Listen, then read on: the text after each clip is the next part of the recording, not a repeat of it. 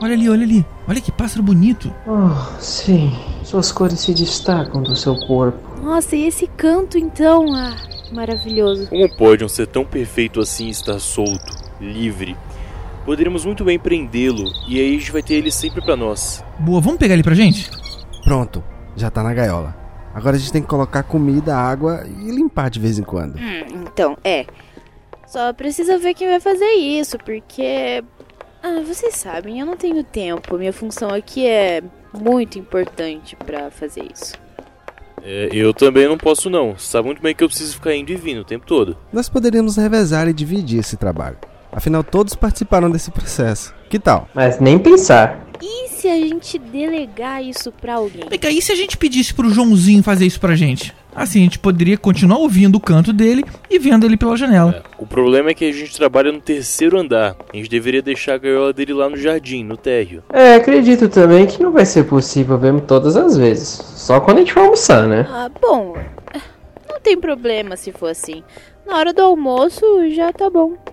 Gente, é, vocês podem me dar uma opinião? O faxineiro achou um pássaro morto dentro de uma gaiola lá no jardim e ele não sabe o que fazer. Eu resolvi perguntar para vocês o que ele deve fazer.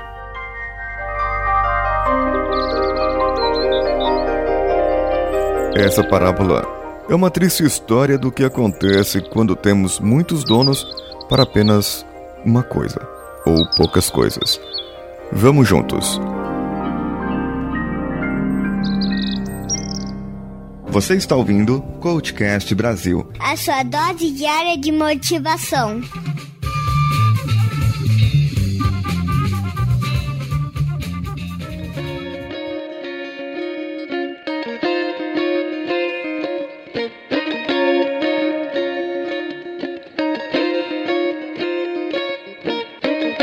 Pequena introdução audiodrama é uma parábola, infelizmente, aconteceu de verdade. Infelizmente, eu presenciei uma cena parecida com isso, em que um pássaro já estava morto há algum tempo em uma armadilha que fizeram para capturá-lo. Era um belo pássaro e acabou sendo consumido pela fome, ninguém o alimentou e eu, nesse momento, me deu um relampejo. Tanta gente para cuidar de um pássaro, mas ninguém efetivamente cuidou. E por que as empresas podem sofrer com isso. As empresas podem sofrer com isso porque aquele pássaro pode ser o seu departamento, pode ser um cliente, pode ser uma pessoa, pode ser um produto, pode ser um projeto, pode ser qualquer coisa na sua empresa em que muitos estão ali para cuidar daquilo e ninguém verdadeiramente cuida. Acharam que era uma boa ideia, acharam que criar aquilo, que fazer aquilo era uma excelente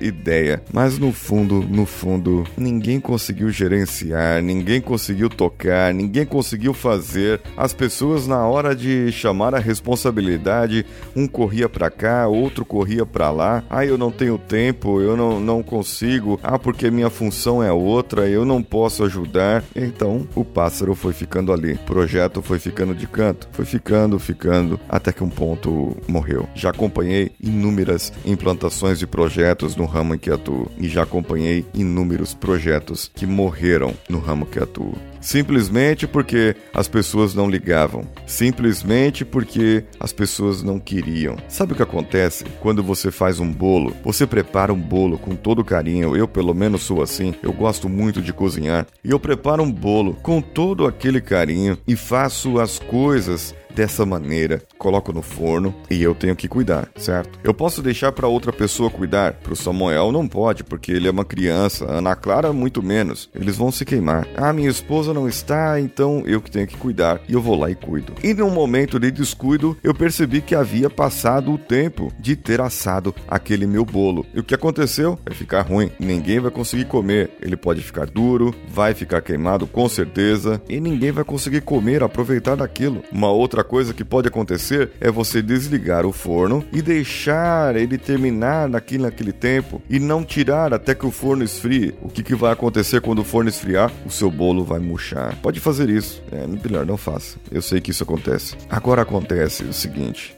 qual que é o grande ponto dessa questão? Por que, que eu trouxe mais essa analogia? É quando você demora muito para fazer as coisas. Tem que fazer as coisas enquanto você está com ânimo, enquanto você está com vontade. Porque depois a vontade baixa, que é o fogo. O fogo baixou. Ou passa o tempo e você, quando viu, já perdeu a oportunidade. Já perdeu as coisas que deveria fazer e acabou não fazendo. Você, quando percebeu, já foi, já era, não tem mais. Por que você não aproveita então que está com esse belo pássaro nas suas mãos? Esse belo projeto e acaba cuidando dele de verdade, de uma maneira que esse projeto vale a pena de uma maneira que você possa tomar as decisões e tomar as rédeas da situação. De uma maneira que você possa realmente cuidar, alimentar, ver o pássaro crescer e ver o pássaro cantar. Se bem que, amigos, cabe um disclaimer aqui. Eu não gosto muito de prender passarinhos em gaiola, ok? Isso aqui é só para o exemplo dessa analogia.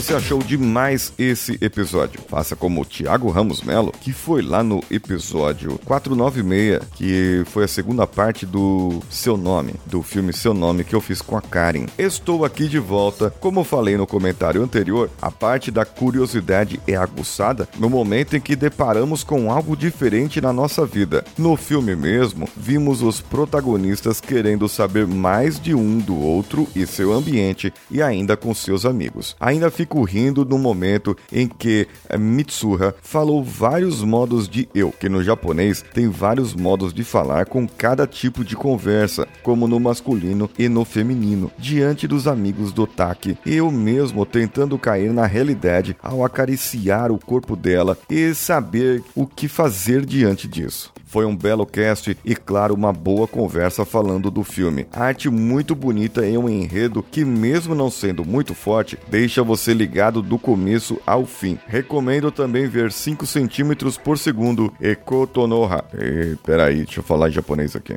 Ekotonoha no Niwa, que são ótimos também. Valeu para todos e vamos juntos. Muito obrigado, Thiago Ramos Melo. E você pode deixar o seu comentário lá no contato arroba coachcast.com.br e sabe de uma coisa? Na semana passada, da semana passada para essa semana, nós atingimos um milhão de downloads. Sou grato realmente e eu gostaria que vocês me lembrassem de muitas coisas, porque eu, agora falando de gratidão, eu esqueci que eu tinha prometido que toda terça-feira eu ia agradecer sobre alguma coisa e eu acabei esquecendo. Foi alguns episódios passados aí. Mas eu vou voltar com essa parte da gratidão. Eu gostaria que vocês exercitassem também a gratidão e fizessem um diário da gratidão. Sabe onde é bom você fazer um diário da gratidão? Ou, e você poderia compartilhar comigo e eu me comprometo a ler o seu diário da gratidão? Sim, no Trello. Trello.com é um aplicativo que você pode usar no celular ou no seu notebook, no seu Windows, diretamente no navegador e você pode criar um quadro diário da gratidão. E nesse quadro você coloca lá os cada dia seus é, e você pode compartilhar comigo. Então, fazendo o seu diário da gratidão no Trello, você compartilha com o P Mudo César Siqueira. P César, César com Z, Siqueira, tudo junto. P César Siqueira é o meu login no Trello. Você pode compartilhar comigo esse diário ou a forma como você se comunica e eu terei o maior prazer em ler aqui no Coachcast Brasil. Você pode ir lá no iTunes também, sabe iTunes? Você pode baixar o iTunes para o Windows e dar cinco estrelinhas no iTunes. Você tem a maioria dos nossos ouvintes é da Apple, é do iTunes.